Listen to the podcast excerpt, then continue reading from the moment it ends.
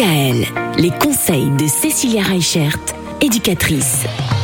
Les relations parents-grands-parents au sein de la famille, c'est pas toujours évident. Il faut réussir à, à se faire sa place? Bah oui, il faut trouver le rôle et la place de chacun. hein. C'est ce qu'on dit depuis le début de la semaine à travers la communication. Ce qui va être important, c'est vraiment d'approfondir les liens que l'on peut avoir avec ses petits-enfants.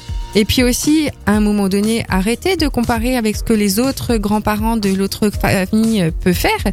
Parce qu'au final, c'est pas euh, les cadeaux qu'ils vont offrir, c'est pas parce que lui, il le garde tous les mercredis et tous les samedis et que vous, vous habitez à l'autre bout de la France que votre qualité avec votre petit enfant bah, sera moindre. Mais ça, à un moment donné, se fixer, bah, justement, on parlait des objectifs et qu'est-ce qu'on veut transmettre à nos petits-enfants. Ce qui va être important, comme on disait, c'est de primer la qualité à la quantité. Ça, c'est vraiment judicieux. Moi, j'ai des souvenirs avec ma grand-mère qui nous a appris euh, bah, à faire de la confiture. Et avec mon autre grand-mère, eh ben, on a travaillé dans le jardin.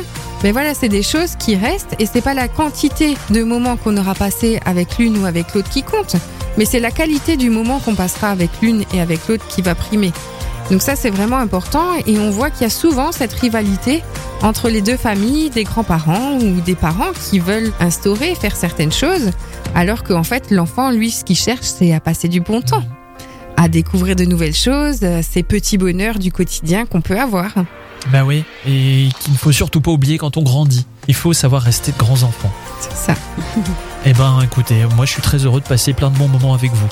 Ah bah c'est gentil, moi aussi, ça me fait plaisir de venir. euh, Vous reviendrez lundi alors? Bah ouais, je reviendrai lundi avec grand plaisir. Alors bon week-end sans nous, mais c'est pas grave parce que je suis sûr que ce sera bien quand même. Ben oui, bon week-end à Voilà. tous. Bon week-end À lundi. DKL.